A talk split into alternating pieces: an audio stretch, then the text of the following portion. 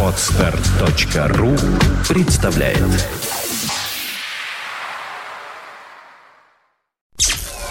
Подфм.ру представляет You are listening to Internet Radio Fontanka FM. Виват. История. Здравствуйте. Вы слушаете радио Фонтан КФМ. В эфире программа «Виват Истории». В студии ее постоянный ведущий Сергей Виватенко. Здравствуйте. Здра- Добрый день, Саша. Здравствуйте, дорогие друзья. И Александр Ромашов за пультом, как всегда. Сегодня мы поговорим о советско-финской войне. Кто на кого напал, кто виноват, как говорится. Почему войну назвал один поэт Твардовский незаметный. Незнаменитый. И да, и результаты этой войны для нашей страны и для нашего города. Хорошо. Итак, дорогие друзья, ну, для нас, ленинградцев, наверное, советско-финская война, она как бы, ну, для, вообще для страны, она как бы малозаметная прошла, да, ну, для нашего города, конечно, она внесла свой определенный вклад, и мы сейчас, э, многие живем на тех местах, особенно летом, да, когда, где происходило эти столкновения. Итак, давайте немножко предыстория, из-за чего и прочее. Вообще, конечно, с финно-угорскими племенами и народами э, русские и славянские племена жили достаточно мирно. То есть у нас достаточно был хороший симбиоз, не было никаких отрицаний и прочее, прочее, прочее. Но вот война произошла. Из-за чего? Ну, тут надо смотреть с разных сторон. С одной стороны, конечно, имперские амбиции нашей страны, и руководство во главе с товарищем Сталином. С другой стороны, не а- отказ понимать э, как бы своего соседа со стороны финнов, у которых была очень сильная антирусская, антисоветская пропаганда. Все это привело к совершенно ненужной войне. А, 1 января 1918 года Владимир Ильич Ленин подписал декрет о независимости Финляндии. То есть финны получили независимость из рук советского правительства. Э, Финляндия находилась в, те- в составе Российской империи с 1809 года. Ну, это нынешняя Финляндия. А южная часть э, Финляндии еще к нам была присоединена а, при Елизавете в 1800, 1743 году. Это вот Хамина, вот э, Ламперанта, вот эти вот районы. А, значит, да, и во время Северной войны были присоединены выбор, Корейский перешейк. А, Там, в общем-то, было население в основном финское, э, в основном лютеранская. Почему? Тут тоже такой вопрос, потому что после того, ну, как бы корейский перешейк, он всегда был делим между нами и финно-угорскими племенами, ну, финнами. А если Выборг это был шведско-финский город, то город Приозерск, до этого был Кексгольм, да, или Карела, это был русская крепость. Э, Но после Столбовского мира, после смуты, мы Карельский перешейк пере- э, потеряли. И Карелы и другие жители Карельского перешейка православные переселились к нам на территорию Российской империи, Российского ца- царства. Еще сейчас их потомки живут в Тверской области. Там есть вот Карелы, да? как- Максатиха. Такое место. да. А, вот. И, значит, э, в принципе, в принципе, при Петре Первом было все это произведено, и был такой симбиоз. Большой город Санкт-Петербург, да, он даже кормился со стороны финских, э, финских ферм, которые здесь были в достаточно большом количестве. И со стороны Корейского перешейка, и со стороны вот Гачинского района, да, там а, есть, было, у нас сейчас есть такой поселок Русско-Высоцкая. А, почему такое название? Потому что была финская Высоцкая рядом. Сейчас его, конечно, не существует, да, но он был там, да, есть деревня Мыза, деревня Ковшова, это Подгатчина, где живут компактно финны и сейчас.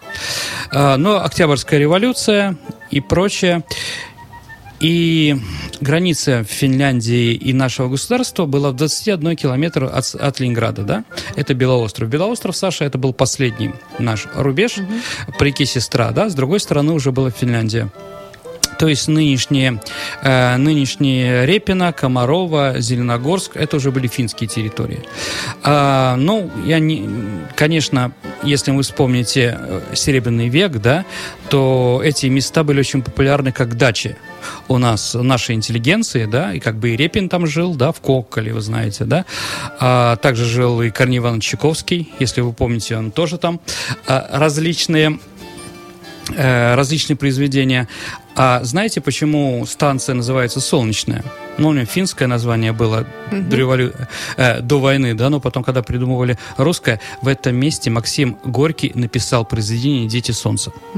То есть это была как и элита, сюда приезжали, здесь было хорошо. Но вот после, после революции Ну, уже никто не приезжал. хорошо. Там и сейчас хорошо. Конечно, да, только финнов нет. А, значит, да, я думаю, с финнами было бы получше. А, так или иначе, действительно, вот эта вот граница по-живому. э, С одной стороны, культурные проблемы, а с другой стороны, говорить и оборонных, потому что средняя пушка, средняя гаубица стреляет на 40 километров. То есть, в принципе, финны, не переходя границы, гипотетически, могли спокойно обстреливать наш город, э, как бы, да, Дворцовую площадь. Снаряды бы были, до- долетали. Так или иначе, понятно, что воевать финнам с нашей страной, ну, просто невозможно. По той причине, что жило там 3,5 миллиона человек. Да, сейчас там живет около 5 миллионов, понимаете, да? То есть, в принципе, э, вся Финляндия в сумме – это наш город. И да, но у финнов были к нам претензии определенные. А, финны считали, что те договора, которые у нас были по декрету о, декрету о независимости и от Тартском мир, э, мирный договор, который был подписан между нами в 1921 году, э, они считали, что он несправедливый для них, потому что Карелия, православная Карелия, должна принадлежать Финляндии. Там действительно братский народ финский, да, только, может, они там православные только, да, это разница. Ну, как бы и с той, и с другой стороны были достаточно не очень приятные вещи. Надо еще помнить, наверное, что во время гражданской... В 18 году была в Финляндии тоже гражданская война и революция, которые победили белые. Белофины. Да, ну, белые финны, да, во главе с Маннергеймом. А наши красные финны, это Антикайнин такой, Кусинин и другие перешли к нам, и, естественно, борьба за будущее Финляндии происходила, да, были на, там и коммунистическая партия Финляндии, и разные вещи неприятные с нашей стороны, да. Были и финские восстания, вот, например, там в районе нынешнего Селовского района, да, группа финнов в 23 году подняла восстание и ушло в Финляндию. Так или иначе, граница была. К 1939 году, 39 году ситуация между Советским Союзом и Финляндией стала еще хуже. С одной стороны, заключили пакт Молотова-Риббентропа, а как бы и войной уже пахло. И мы все 30-е годы был такой наш э, дипломат Ярцев, на самом деле он был матросом не пари, паригара, вот такой-то украинская фамилия, да, ну, взял жены, чтобы не пугать, видимо, финских финские, это ми- Министерство иностранных дел, жуткой фамилии, которая никогда не выгорит. Вот он вел переговоры о немножко корректировке этой самой границы. Итак, э, в 1939 году эта корректировка была. Э, Мы предлагали, чтобы границу отодвинуть, чтобы мы получили острова в Финском заливе. А, И также немножко отодвинули границу от Санкт-Петербурга э, до Зеленогорска, ну, немножко дальше. Финны на это не шли по разным причинам. В первую очередь, они с нами отказывались общаться вообще. А с другой стороны, надо сказать, что если бы они на это пошли, то линия Маннергейма, линия обороны, которая строилась в то время на Крымском перешейке, она была бы уязвлена. То есть, по, да, какие там демократические слова мы не предлагали, там мы им предлагали два, две волости, да, там, которые, э, там, ну, большие очень земли, может быть, мало заселенные, да, ну, в Карелии. А на севере или в центре Карелии предлагались, да, а вот финны отказывались. В конце концов и началась эта война. А, война началась 30 ноября, то есть после подписания, декре... э, после подписания пакта Молотова-Риббентропа и после того, как э, Англия и Франция, которые могли помочь Финляндии, начали воевать с Германией. То есть они в это время помогать финнам не могли. А мы придумали эту войну. Мы придумали, да. Э, Майнландский инц- инцидент Майнила – это деревня, э, сейчас это около поселка Первомайский, если вы знаете, у нас есть такой, по Средневыборгскому шоссе. Так вот, было объявлено, что финны обстреляли нашу территорию в районе Майнилы. Но финны предлагали комиссию и прочее говорили, что их снаряды никак не могли туда лечь и прочее, прочее, но это был выдуманный прецедент. То есть тут даже разговора нет, это мы придумали. И мы начали войну. Мы считали, что с Финляндией мы достаточно быстро а, расправимся. Действительно, что такое Финляндия и что такое Советский Союз. Но ситуация, да, и поэтому воевали э, при помощи Ленинградского военного округа. Это была ошибкой. Это была ошибка. Во-первых, э, скажем так, военная боевая подготовка у нас была достаточно слабая. Во-вторых, у нас были репрессии. В-третьих, мы не понимали, что такое зимняя война, а воевали мы зимой. Так или иначе, война началась. А в начале ну, был успех. Мы быстро очень заняли Зеленогорск, Тереоки, да, и другие э, ближайшие, ближайшие поселки. Но потом мы столкнулись с линией Маннергейма. А вот про линию Маннергейма сейчас расскажу, я расскажу немножко о другом. А, после того, как мы достаточно быстро, а руководил у нас маршал Ворошилов, да, который заявил, что завтракать я буду а, в Зеленогорске, обедать я буду в Выборге, а ужинать я буду в Хельсинки. Ну, не получилось, да? Так или иначе, неожиданно все прогрессивное человечество узнало очень интересные вещи после начала войны. А наша ТАСС сообщила, что в нынешнем Зеленогорске а, наша Красная Армия обнаружила народное правительство Финляндии. То есть там были финны, которые, а, значит, э, с которыми мы сразу заключили мирный договор. Да, и который попросила нашу Красную Армию помочь с уничтожением а, ненастоящего правительства, которое находится в Хельсинки. А, вот. Это народное правительство Финляндии руководил Отто Вильгельмович Кусинин. И там были другие э, советские финны, которые, э, которые, скажем так, были в интернационале, коммунисты, да. Но если ты не фин там, да, то там, например, был такой э, Прокофьев, Прокопьев э, человек, да, ну его сделали Прокканом, ну, примерно, да, вот как бы, да, достаточно быстро он стал финном.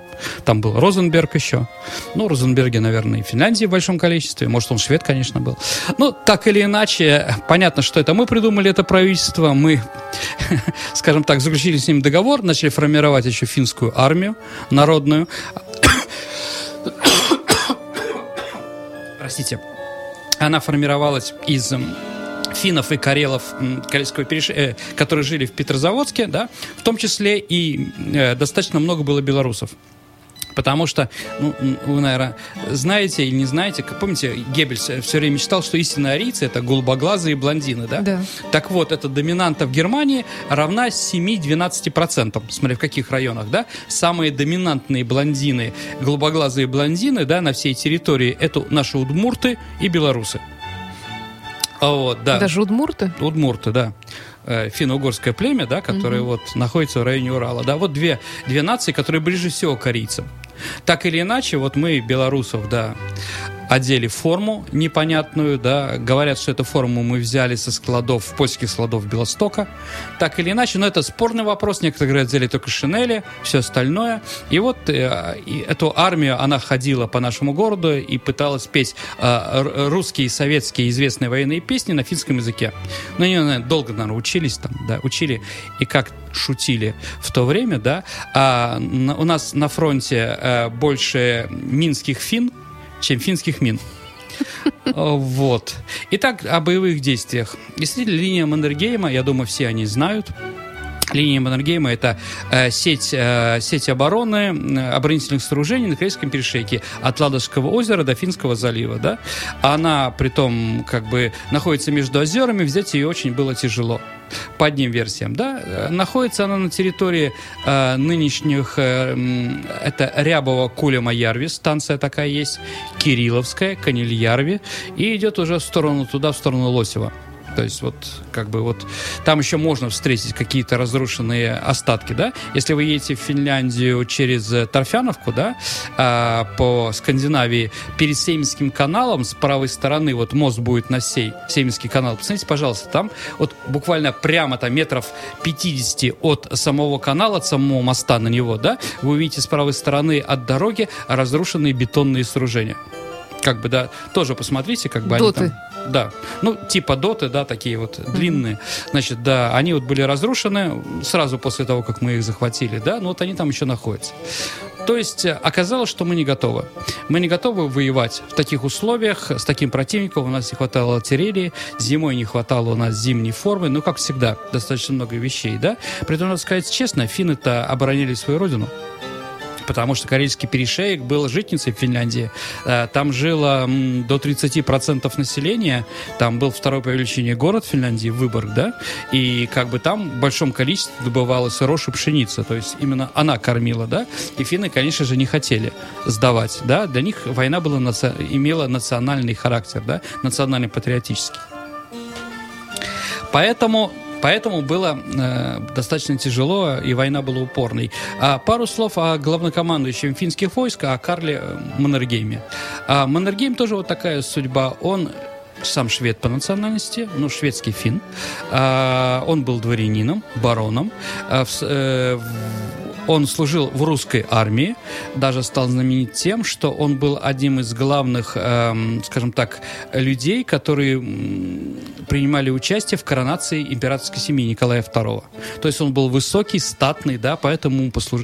давали, скажем так, очень, э, скажем так, щепетильные и ценные, э, значит, указания во время этой самой коронации. Он герой русско-японской войны и герой Первой мировой войны. Он дослужился у нас до последней его должности русской армии, это командующий Преображенским, Лейгвардии Преображенским mm-hmm. полком. А, потом революция, такая судьба, он стал финном, принял присягу, воевал хорошо, стал маршалом финских войск, но говорят, что в, в его кабинете портрет Николая II как продолжал быть, так и продолжал, потому что он принимал, он сказал, что он принял присягу один раз и принял его в честь Николая II. То есть вот такое. Во время гражданской войны он предлагал сотрудничество Деникину, потому что понятно, что 21 километр до Петрограда, он предлагал, я вам его возьму, словом, если вы признаете независимость Финляндии. Но белое движение было не гибкое, а сказали, что мы будем воевать за единую неделимую Россию, и все вопросы по национальным автономиям и прочее будет решаться после окончания гражданской войны. Поэтому, как бы, Маннергейм не напал на нас. Угу. Э, э, скажем так, э, во время переговоров 1939 года, о котором мы еще говорили, предвоенными, да, Маннергейм все время предлагал реальные вещи. Он сказал, предлагал соглашаться, что нам все равно эти острова не нужны, там, Геголанд, там, Сесар и другие, которые там в, в, в, в Финском заливе, да, а, аренда Ханка, ну, тоже можно согласить, полуостров, да, Гангут знаменитый, да, и прочее. Он предлагал согласиться, но руководство Финляндии отказывалось полностью. То есть, при том, ладно, если за ними кто-то стоял, но ни англичане, ни французы, никто другой им не помогли. Помогали, да, около 500 самолетов финны получили во время войны там и другой техники, но это было капля в море. Это ничего не решало. Так или иначе, э, новый главнокомандующий Мерецков и Тимошенко э, прорвали линию обороны зимой, да, и 13 марта захватили Выборг. 12 марта, ну не случайно говорю эти даты, 12 марта начались московские переговоры, которые закончились подписанием Московского мирного договора.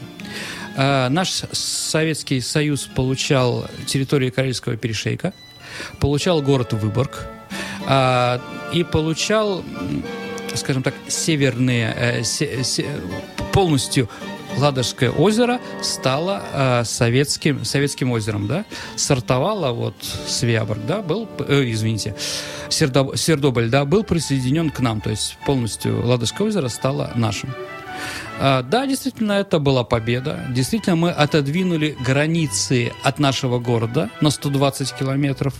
Но, скажем честно, скажем честно, это была первая победа. Потому что финны, наоборот, э, когда началась война, они помогли немцам. И 26 июня, через 4 дня после начала Великой Отечественной войны, они напали. Напали, и практически все территории, которые они потеряли, они отвоевали надо сказать, э, все-таки разговор о том, что финны дошли до границы и остановились, это неправда они дошли до тех территорий, которые их пустили. А вот, с одной стороны, дошли до Свири, а с другой стороны, до, до, до Лемболова. Там у нас есть мемориальный такой комплекс Лембол, Лемболская угу. э, твердыня, да, вот как раз это вот советская с этого момента, да. В 44 году 23-я армия, которая там находилась, перешла в контрнаступление, да, и как бы финнов освободили. Финнов освободили. Финны построили, кстати, еще одну линию обороны. Она называется Саппи. Но до нее война не дошла. То есть это вот, если вы едете на машине в Хельсинки и прочее, то вы видите там бункеры разные музеи предлагают. Вот как раз вот линия обороны, до которого мы не дошли, финны, в общем-то, сдались. То есть они э, согласились на наши условия.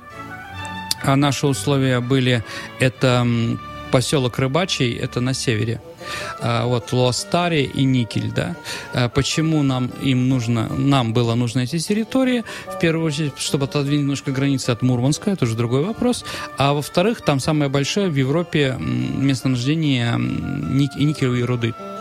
То есть она достаточно ценная. Если вы знаете наши деньги, до 61 года были полностью сделаны из никеля. Ну, белые деньги, да, там красные там из. А, вот. Я еще читала, что там финны должны были построить какую-то железную дорогу по результатам какого-то договора. Но так и не построили ее в Серьезно? сторону Швеции куда-то туда, как я Ну понимаю. вот э, была идея, была идея соединить Архангельск э, через Финляндию со Швецией. Да, да. А, ну, как бы да, не пошло.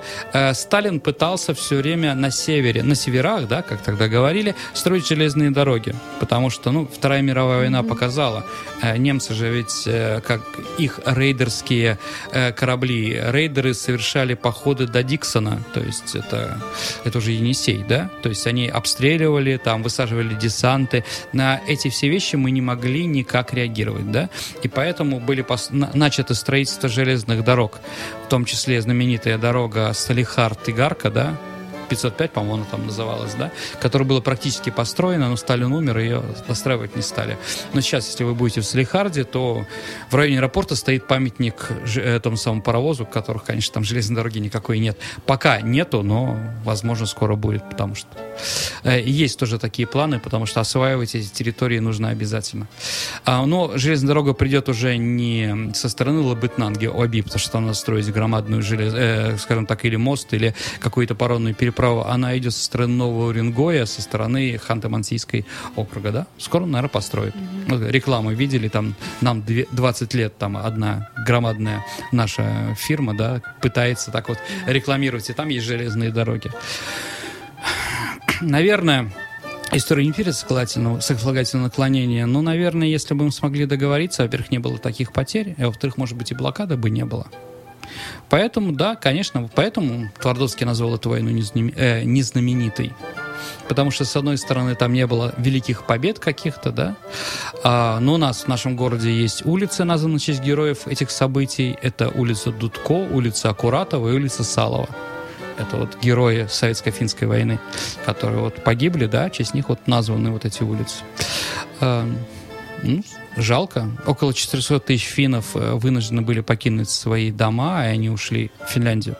То есть там как бы социальные проблемы были очень большие, потому что финны не хотели оставаться, быть гражданами Советского Союза по разным причинам.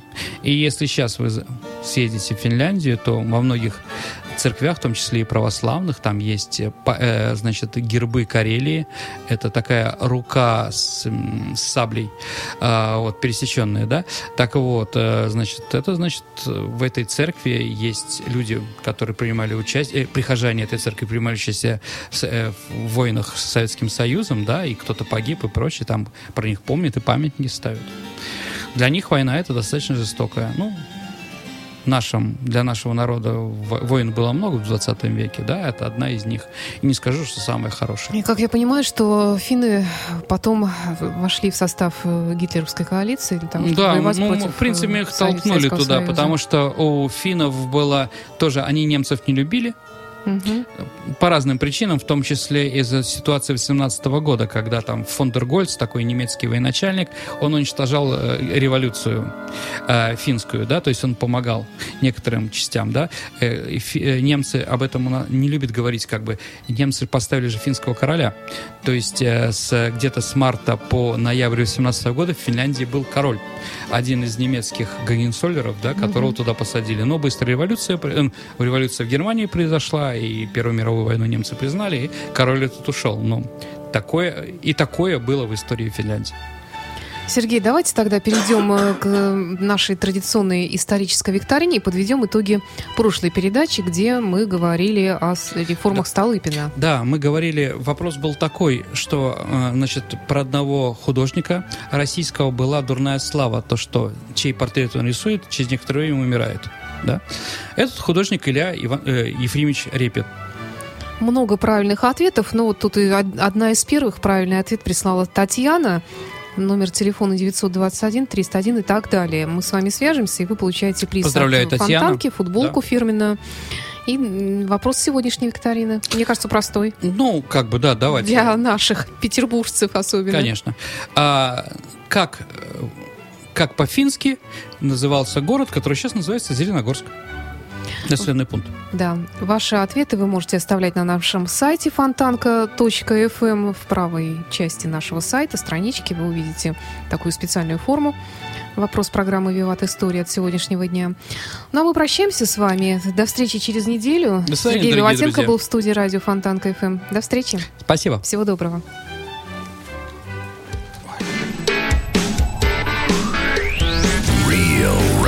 Music. Real rock music. Fontanka FM.